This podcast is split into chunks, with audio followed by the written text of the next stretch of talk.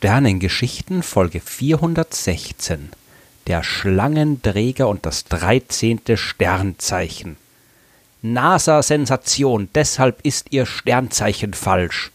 Das war der Titel eines Artikels in einem Online-Magazin aus dem Jahr 2016 und 2019 konnte man in der Zeitung Cosmopolitan lesen. 13. Sternzeichen hast du in Wahrheit ein ganz anderes – Immer wieder taucht die Geschichte vom 13. Sternzeichen auf. Da geht es zwar um Astrologie, also nicht um Wissenschaft. Der Hintergrund, der ist aber aus astronomischer Sicht auch durchaus interessant fangen wir am besten mal mit den Grundlagen an. Beziehungsweise fangen wir nicht mit den Grundlagen an, denn das ist ja hier schließlich kein Podcast über Astrologie. Und in Folge 155 der Sternengeschichten habe ich schon ausführlich über den Unterschied zwischen Astrologie und Astronomie gesprochen. Und warum Astrologie kompletter Unsinn ist, könnt ihr in Folge 23 nachhören. Was aber im Zentrum der Astrologie steht und auch das zentrale Thema dieser Folge ist, das sind die Sternzeichen. Und auch wenn man jetzt nicht an Astrologie glaubt, wird man vermutlich sein Sternzeichen kennen und wissen, dass es zwölf Stück davon gibt. Je nach dem Tag, an dem man geboren worden ist, ist man dann halt Schütze, Steinbock, Wassermann, Fische, Widder, Stier, Zwilling, Krebs, Löwe, Jungfrau, Waage oder Skorpion und was man auch oft glaubt, selbst wenn man kein Astrologiefan ist, dass das Sternzeichen dadurch bestimmt wird, an welcher Position die Sonne zum Zeitpunkt der Geburt am Himmel gestanden ist.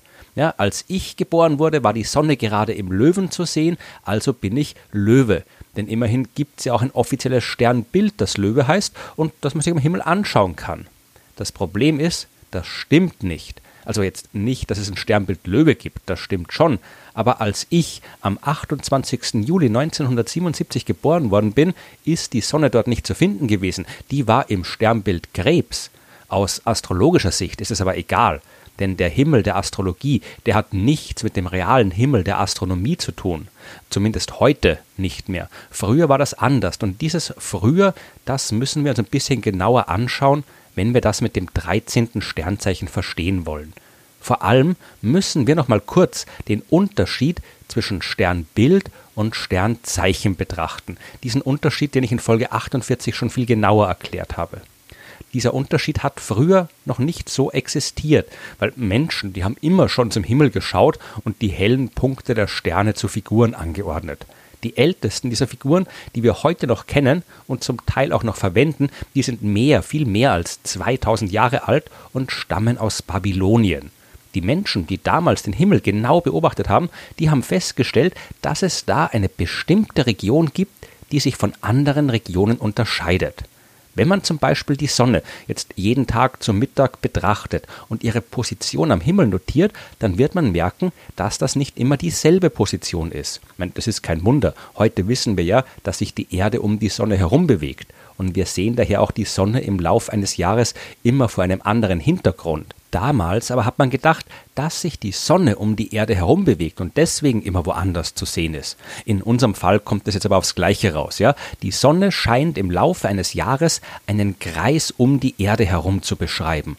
Und auf dieser Kreisbahn scheint sich die Sonne entlang einer Linie zu bewegen, die man Ekliptik nennt. Ich meine, in Wahrheit ist die Ekliptik die an den Himmel projizierte Bahn der Erde, auf jeden Fall aber folgt daraus, dass die Sonne im Laufe eines Jahres sich nicht irgendwo oder überall am Himmel rumtreiben kann, sondern nur dort, wo sich die Ekliptik befindet. Und genau das ist auch schon den Babyloniern aufgefallen und deswegen waren für die die Sternfiguren besonders interessant, die genau an diesem Weg der Sonne gelegen sind. Denn immerhin ist die Sonne unbestritten der wichtigste Himmelskörper für uns Menschen, die macht das Leben auf der Erde erst möglich. In fast allen frühen Kulturen ist die Sonne daher als Gottheit verehrt worden und deswegen ist man auch davon ausgegangen, dass die Sterne am Himmel die den Weg der Sonne säumen, irgendwie besonders sein müssen. Von allen Sternbildern am Himmel sind jetzt also ein paar ganz besonders betrachtet worden. Und weil die zum Teil nach Tieren benannt worden sind, heißen sie auch die Tierkreiszeichen. Und das sind genau die Sternbilder, die in der astrologischen Deutung als Sternzeichen bezeichnet worden sind.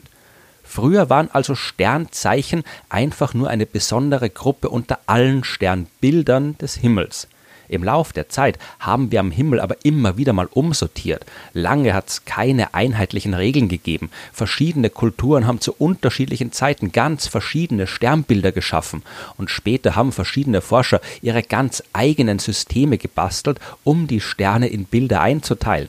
Erst Anfang des 20. Jahrhunderts hat man da ein System reingebracht und die Internationale Astronomische Union hat ein für allemal 88 offizielle Sternbilder am Himmel festgelegt.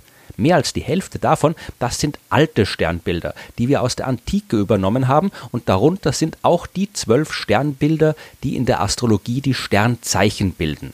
Für jedes Sternzeichen gibt es also tatsächlich ein passendes Sternbild am echten Himmel. Und die zwölf Sternbilder des Tierkreises, die sind auch tatsächlich genau die, die entlang der Ekliptik zu finden sind. Nur das sind nicht alle Sternbilder, die entlang der Ekliptik zu finden sind. Dort liegen nicht nur die Sternbilder, deren Namen wir aus dem Zeitungshoroskop kennen, sondern dort ist auch eines, das dort nicht aufscheint, nämlich Ophiuchus, der Schlangenträger. Auch dieses Sternbild gibt schon lange. Es gehört zu den alten Sternbildern der Antike. Man hat damals aber quasi ignoriert und nicht zu den Tierkreiszeichen bzw. den Sternzeichen gezählt. Vermutlich, weil man zwölf einfach als die schönere Zahl betrachtet hat als 13. Ja? In zwölf konnte man auch mythologisch viel mehr rein interpretieren. Und auch mathematisch war es viel praktischer, die Ekliptik einfach in zwölf Abschnitte zu teilen und nicht in 13. Ich meine, 13 ist eine Primzahl, 12 dagegen ist eine Zahl, die man durch 1, 2, 3, 4, 6 und 12 teilen kann, was zum Rechnen immer sehr angenehm ist. Die Astrologie und die Astronomie, die haben sich damals gemeinsam entwickelt, beziehungsweise gab es damals einfach keinen Unterschied. Man hat den Himmel betrachtet, hat probiert, die Bewegung der Planeten zu verstehen und zu verstehen, was es mit diesen ganzen leuchtenden Dingern auf sich hat. Und ein Weg, wie man probiert hat, Sinn in diese Angelegenheit zu bringen, war es eben eine Verbindung zwischen Himmel und Erde aufzustellen. Eine Verbindung zwischen dem, was da oben im Reich der Götter abgeht und unten mit dem Schicksal der Menschen. Heute wissen wir, dass es so eine Verbindung, wie sie die Astrologie behauptet, äh, nicht gibt. Ja? Wo die Sonne und die Planeten am Himmel zu sehen sind, das hat absolut überhaupt keinen Einfluss auf unser Schicksal. Die Astronomie, die hat im Lauf der Zeit immer mehr über das reale Universum rausgefunden. Und die Astrologie, die ist quasi das, was von damals noch übrig geblieben ist, wenn man die ganzen echten wissenschaftlichen Erkenntnisse abzieht. Die Astrologie, die hat daher auch alle Entdeckungen und Reformen ignoriert, die im Lauf der Zeit gemacht worden sind. Der Himmel der Astrologie ist ein komplett fiktiver Himmel, der nichts mit dem realen Himmel zu tun hat. Zwischen Ende November und Mitte Dezember kann man die Sonne im Sternbild des Schlangenträgers finden.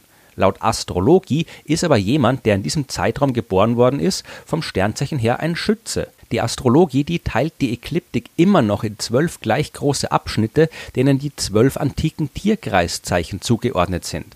Am realen Himmel sind die realen Sternbilder aber unterschiedlich groß und die Sonne verbringt unterschiedlich viel Zeit in ihnen und eben auch ein paar Wochen im Sternbild Schlangenträger, was aus astrologischer Sicht komplett egal ist, ja, weil wenn man sich sowieso ein von der Realität komplett unabhängiges System aufbaut, dann kann man das jetzt auch noch ignorieren. Und aus astronomischer Sicht ist es gewissermaßen auch egal, denn einerseits ist die Astrologie ja wissenschaftlich gesehen sowieso Unsinn und andererseits ist die Sache mit den Sternbildern und Sternzeichen zwar historisch interessant, aber ein Sternbild ist ja kein reales Objekt im Universum. Die Sterne, die ein Sternbild formen, die gehören ja nicht zusammen. Wir sehen die nur zufällig von der Erde aus genau so an unserem Himmel stehen. In Wahrheit sind manche dieser Sterne nahe an der Sonne, manche sind weit weg. Wenn wir den Himmel von irgendeinem anderen Planeten im Universum aus betrachten würden, würden wir dort auch einen völlig anderen Himmel mit völlig anderen Sternenkonstellationen sehen. Die Figuren der Sternbilder, die existieren nur in unserer Vorstellung. Das macht sie für uns nicht weniger interessant. Genau das macht das Universum ja erst menschlich. Wir brauchen diese ganzen Geschichten am Himmel, um mit den unvorstellbaren Größen und der Unmenschlichkeit des realen Universums klarzukommen. Man muss sich aber definitiv keine Sorgen darüber machen, das falsche Sternzeichen zu haben. Die Astrologie, die hat nichts mit der Realität zu tun. Wer gerne ein anderes Sternzeichen haben möchte, kann sich einfach selbst ein passendes ausdenken.